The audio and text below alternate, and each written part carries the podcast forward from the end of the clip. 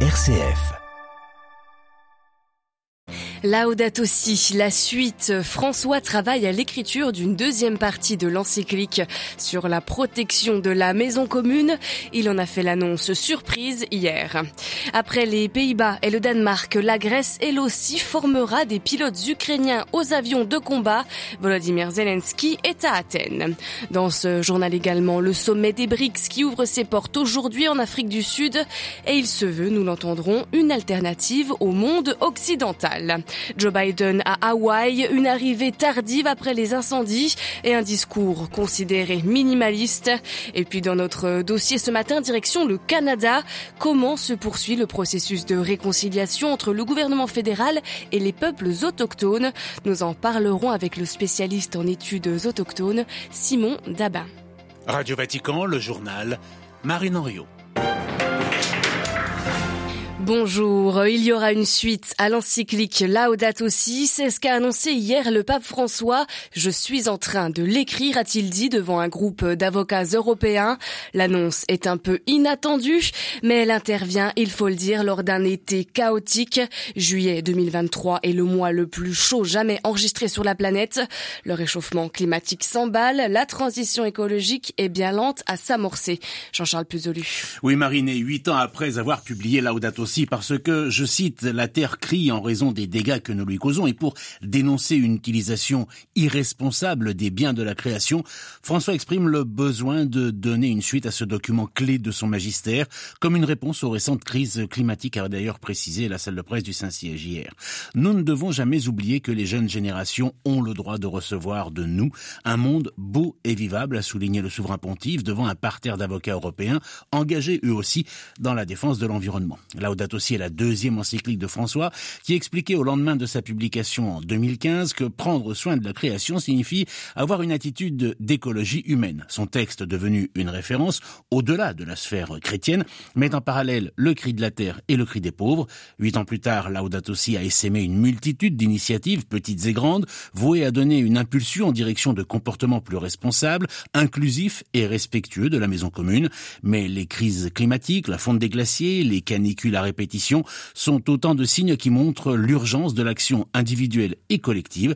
C'est probablement à cette urgence qu'une suite de Laudato aussi pourra apporter de nouveaux éléments de réponse. Merci Jean-Charles Puzolu et ces informations sont évidemment à retrouver sur la page en français de notre site internet www.vaticannews.va. Les attaques se multiplient en mer Noire ces dernières semaines et ce matin, la Russie affirme avoir détruit un navire de reconnaissance ukrainien. Il se trouvait vers les sites de gaz russes en Crimée. Et par ailleurs, pour le cinquième jour de suite, le Kremlin dit avoir abattu des drones ukrainiens aux alentours de Moscou. Le président ukrainien Volodymyr Zelensky est lui à Athènes depuis hier soir et il a profité d'un sommet des pays balkaniques pour rencontrer le premier ministre grec Kyriakos Mitsotakis.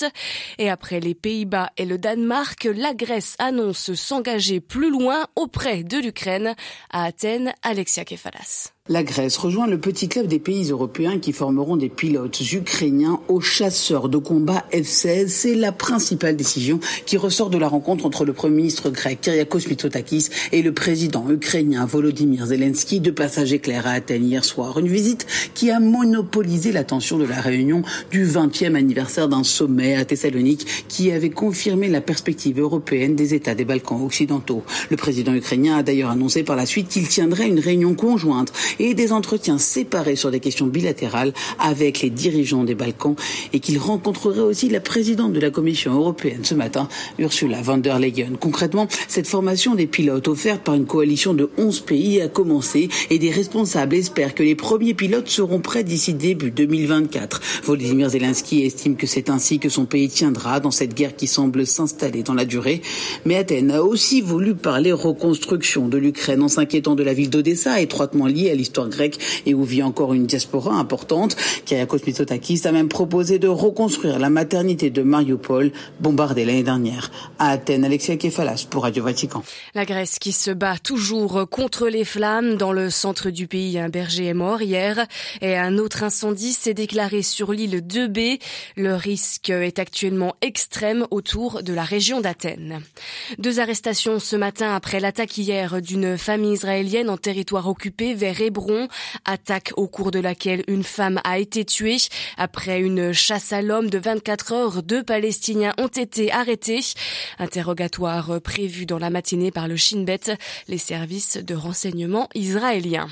C'est aujourd'hui le début du 15e sommet des BRICS à Johannesburg en Afrique du Sud. L'occasion pour les cinq pays membres, Brésil, Russie, Inde, Chine et Afrique du Sud, de discuter d'opportunités d'investissement et de développement en Afrique, mais également de trouver des moyens pour renforcer économiquement et politiquement leur groupe. À Johannesburg, Gabriel Porometo. C'est le premier sommet en présentiel des BRICS depuis la pandémie de Covid-19. Seule exception, Vladimir Poutine participera virtuellement à la rencontre à cause de son mandat d'arrêt international. À la table des discussions des cinq pays membres, des accords commerciaux en Afrique, le développement du monnaie BRICS pour contrer l'hégémonie du dollar et l'expansion du groupe. En effet, une vingtaine de pays a manifesté officiellement son intérêt à rejoindre les BRICS, dont l'Algérie, le Nigeria, l'Indonésie, l'Argentine, l'Arabie saoudite, l'Iran et Cuba, ce qui augmenterait l'influence économique et politique du groupe, dont le PIB général dépasse déjà celui des pays du G7, grâce surtout aux économies de la Chine et de l'Inde. Outre les dirigeants des BRICS, une trentaine des chefs d'État sont attendus au sommet, dont Ebrahim Raisi, le président iranien, pour pousser la candidature de son pays, isolé politiquement en ce moment. Des modalités d'adhésion pour les nouveaux membres seront discutées pour permettre progressivement d'élargir le groupe des BRICS. Johannesburg, Gabriel Porometo pour Radio Vatican. En Thaïlande, c'est finalement le candidat du Petai, le parti de la famille Shinawatra, qui est proposé au Parlement pour devenir Premier ministre après l'éviction par les parlementaires thaïlandais du candidat vainqueur des législatives jugé trop progressiste. Shreta Tavisin est un homme d'affaires de 60 ans. Il bénéficie d'une coalition majoritaire au Parlement dont des formations pro-armées battues aux législatives de mai. Le vote est prévu dans l'après-midi. Et au Cambodge, pas de surprise, le Parlement vient d'élire ce matin Premier ministre Un Manet. C'est le fils aîné d'Un Sen qui, pendant quatre décennies, a dirigé le Cambodge d'une main de fer. Presque deux semaines après les incendies de Maui sur l'archipel américain de Hawaï, Joe Biden était hier sur place accompagné de son épouse. Le couple présidentiel a survolé les zones dévastées par la catastrophe, dont la ville de Laina ravagée par les flammes et où le bilan toujours provisoire dépasse les 110 morts. Critiqué pour ne pas s'être assez exprimé depuis les incendies, Joe Biden a prononcé un discours qui ne devrait pas faire taire ses détracteurs. À New York, Loïc Loury. Moins de dix minutes d'un discours décousu et sans grande inspiration, Joe Biden, casquette sur la tête et lunettes aviator sur le nez, n'a sans doute pas été à la hauteur de la catastrophe de Maui. Ce sera dur, c'est l'incendie le plus meurtrier depuis un siècle dans notre pays. J'ai constaté les dégâts depuis le ciel. La dévastation est totale, le pays est en deuil et se tient à vos côtés. Et nous ferons tout notre possible pour que vous vous releviez en respectant les cultures et les traditions lors de la reconstruction. Au milieu des ruines de l'Aïna, le président évoque le gigantesque arbre banyan, symbole de la ville, noirci mais toujours debout, et sa propre expérience du deuil après la mort de sa première femme et de sa fille dans un accident de voiture.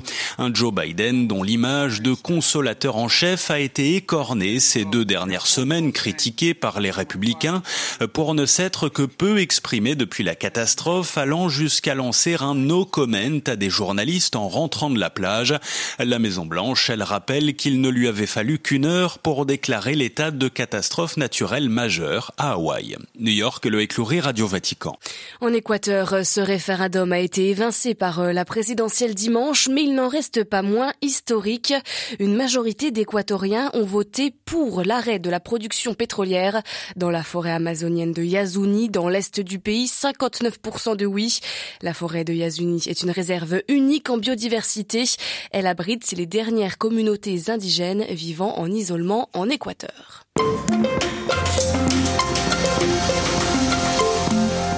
Dans notre dossier ce matin, direction le Canada. Au début de l'été, le gouvernement de Justin Trudeau présentait sa feuille de route en 181 points pour mener la réconciliation avec les peuples autochtones du pays, c'est-à-dire avec les Premières Nations, les Inuits et les Métis. Un plan global pour en fait adapter les textes législatifs canadiens à la Déclaration des Nations Unies sur les peuples autochtones. C'est donc tout un pan du système législatif canadien qu'il faut repenser en consultation avec les premiers habitants de ces territoires pour arriver progressivement à créer un Canada où les autochtones ne font plus partie des plus pauvres. Et une des lois à abattre était évidemment celle qu'on appelle la loi sur les Indiens de 1876, celle qui avait permis au gouvernement fédéral de saisir les terres des autochtones et de placer ces peuples en réserve. Un texte aujourd'hui qui est toujours en vigueur. On en parle ce matin avec Simon Dabin. Il est chargé de cours à l'Université de Montréal et à l'Université de Québec à Montréal, spécialiste en études autochtones. La loi sur les Indiens, c'est un peu le paradoxe que dit euh, un juriste euh, autochtone qui s'appelle euh, John Burroughs. Il dit le, paradoxe, c'est que c'est à la fois le, le texte raciste et colonial par excellence, mais en même temps, c'est une espèce de protection entre grosses guillemets du statut spécifique des autochtones. Donc si c'est sous Trudeau, ce sera presque un pied de nez absolument fantastique parce que en fait le dernier qui a voulu l'annuler c'est son père qui était premier ministre au Canada en 69. Sauf que lui il l'avait fait de manière très brutale. À ce moment-là en fait les nations autochtones lui avaient répondu "Non mais vous comprenez que cette loi-là elle est raciste effectivement mais c'est cette loi qui nous permet de ne pas être canadiens. Et nous ne voulons pas être des Canadiens. Ça suppose effectivement de garder un statut spécifique. Donc ça, ça suppose effectivement des consultations énormes avec les gouvernements autochtones. Donc à mon avis, ça va prendre du temps, mais c'est possible. Hein. Un point qui est euh, particulièrement délicat, c'est celui du consentement préalable, libre et éclairé. Pourquoi est-ce que cela bloque entre le gouvernement canadien et les peuples autochtones? La manière dont ça se passe, en gros, le Canada force souvent les entreprises privées à contacter en fait les, Premières Nations ou les peuples autochtones en règle générale qui sont concernés par des exploitations de, de leurs ressources sur leur territoire.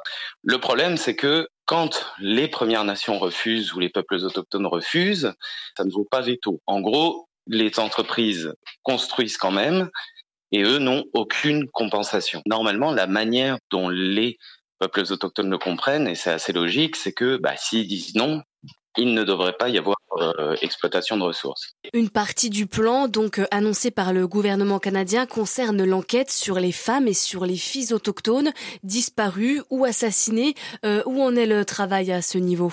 Depuis les années 80, des femmes autochtones disparaissent, se font kidnapper dans les communautés. C'est à peu près 1000 femmes autochtones qui ont disparu, mais les chiffres sont sûrement beaucoup plus, beaucoup plus énormes que cela. Et pendant des années, en fait, ben, les gouvernements n'ont pas voulu voir. Ça n'est en fait qu'à l'arrivée de Justin Trudeau qu'une commission royale sur les femmes autochtones disparues assassinées a été mise en place. Cette commission a notamment conclu, en vérité, qu'à l'égard des femmes autochtones, depuis les années 80, se, produisait euh, finalement un véritable génocide, en vérité. Utilise ce terme-là dans, dans la commission. Et cette commission-là appelait le gouvernement à prendre des mesures extrêmement fortes pour justement protéger les femmes, euh, les femmes et personnes LGBTQ+ aussi euh, autochtones. Le budget fédéral canadien de cette année prévoit une enveloppe de plus de 60 millions de dollars pour euh, faire progresser la réconciliation économique avec les autochtones. pourquoi ce volet financier et pourquoi est-ce que la notion de réconciliation économique sont également essentielles dans la réconciliation au sens large? À l'heure actuelle, en fait, il reste encore des disparités économiques absolument incroyable entre les autochtones et la population canadienne. Plusieurs communautés qui n'ont pas accès à Internet, on parle de plusieurs communautés qui connaissent des crises euh, de euh, pauvreté vraiment majeures, qui n'ont pas d'accès à l'eau par exemple. Ce que le gouvernement canadien entend par là, c'est que si les gouvernements autochtones doivent s'autodéterminer, certaines communautés ne peuvent pas le devenir maintenant. Il faudrait des compensations financières énormes pour qu'ils puissent, d'une certaine manière, pouvoir être maîtres de leur destinée. Donc c'est ça la réconciliation économique, puisque pendant des années, on les a maintenus hein, sous une forme de, tutelle économique. Et puis, bon, on, parle du racisme aussi, évidemment, qui a et qui a encore des incidences fondamentales sur l'emploi et l'économie en règle générale. Voilà l'analyse de Simon Dabin, spécialiste en politique canadienne et en études autochtones. C'était ce matin notre invité.